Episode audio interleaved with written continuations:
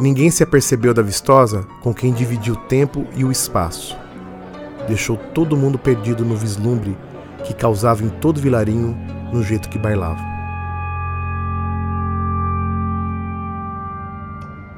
Você tem medo de quê? Assombrações são fenômenos humanos ou paranormais? Todas essas reflexões nós faremos juntos.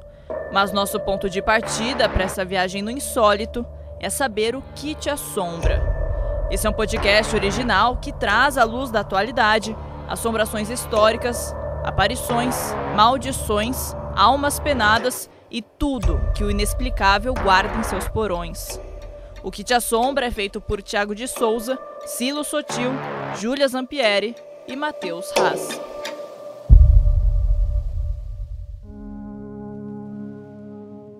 Cidades e Medos, Belo Horizonte. O Curral de Maria Papuda. Episódio 5 O Capeta do Vilarinho.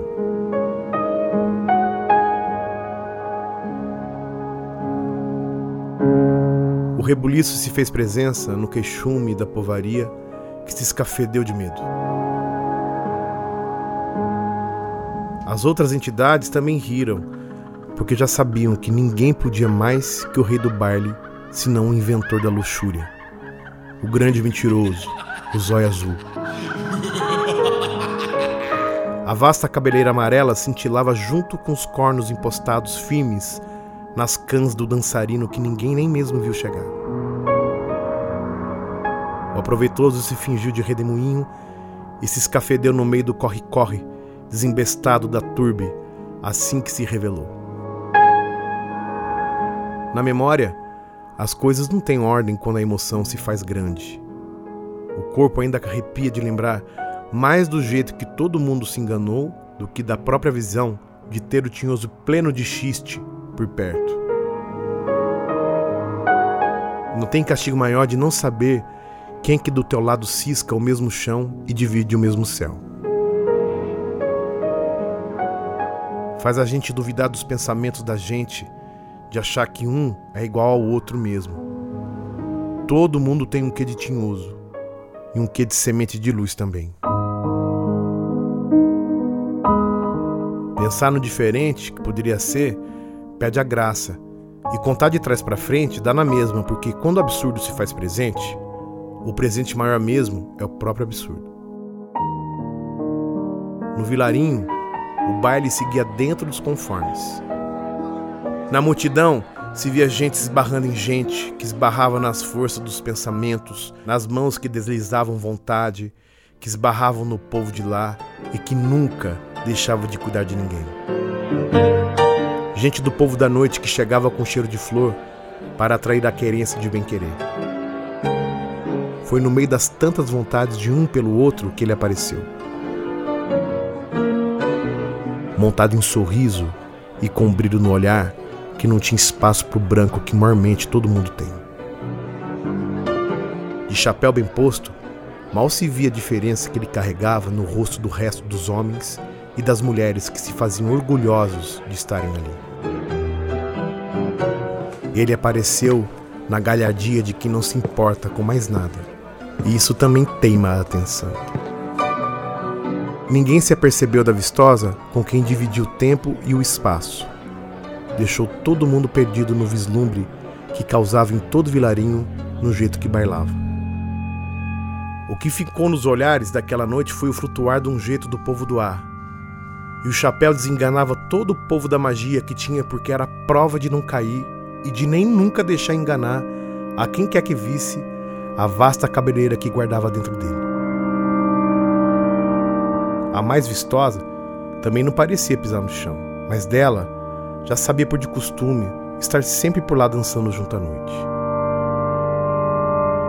Quem de costume sempre ouviu o nome do maior dançarino do vilarinho como campeão da noite e que sempre sonhou em ocupar o lugar no trono e surrupiar sua coroa, viu ali finalmente alguém que pudesse realizar o desejo de todo o vilarinho.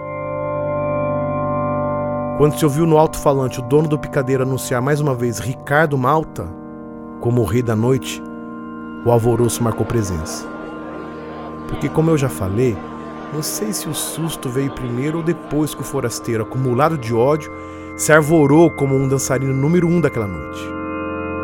Sem aceitar a derrota, bem antes mesmo de Ricardo Malto subir ao palanque para receber o prêmio, sem mesmo desatar a mão da cintura da vistosa com quem buliçosamente bailou a noite inteira, no esquecimento de ser o que era, desencarnou o chapéu de boiadeiro da cabeça e desatou-o no chão. Desse jeito, não deixou à mostra só a vasta cabeleira amarela, mas também os dois chifres que apontaram para as estrelas que chegaram até dar uma piscadela mais forte de susto, assim como em todo mundo que estava por perto. A única que não entrou no tropel e que se sentiu só quando do seu companheiro de dança só mal ficou o cheirume de enxofre foi a vistosa. O resto tudo virou poeira junto com a terra que o alvoroço dos pés levantaram no medo de ficar por ali. Como que conta mesmo o desejo de não perder os momentos que a vida guarda e a curiosidade de ver o que todo mundo viu? Na semana seguinte, o baile estava ainda mais cheio cheio de gente que queria desafiar e encarar o capeta do vilarinho. Gente que queria saber se ele voltava para ver se era verdade, o que todo mundo contava pela cidade inteira. E aí, o rebuliço foi outro. Foi de gente contando que botou o tinhoso para correr, que acabou deixando herdeiro, que nunca mais se avistou a vistosa. Eu mesmo, como dito no começo de tudo, da lembrança fica a teimosia de não querer de jeito nenhum ser dono da verdade, até porque na vida aprendi que cada um tem a sua. E sou ninguém de duvidar de quem quer que seja. E nas outras semanas que vieram, não faltou foi gente que queria dançar e festejar, e assim como eu, lembrar de assombro o que do terror é de se ter ao lado o dono das trevas e deixar gravado de lembrança nas ventas da gente.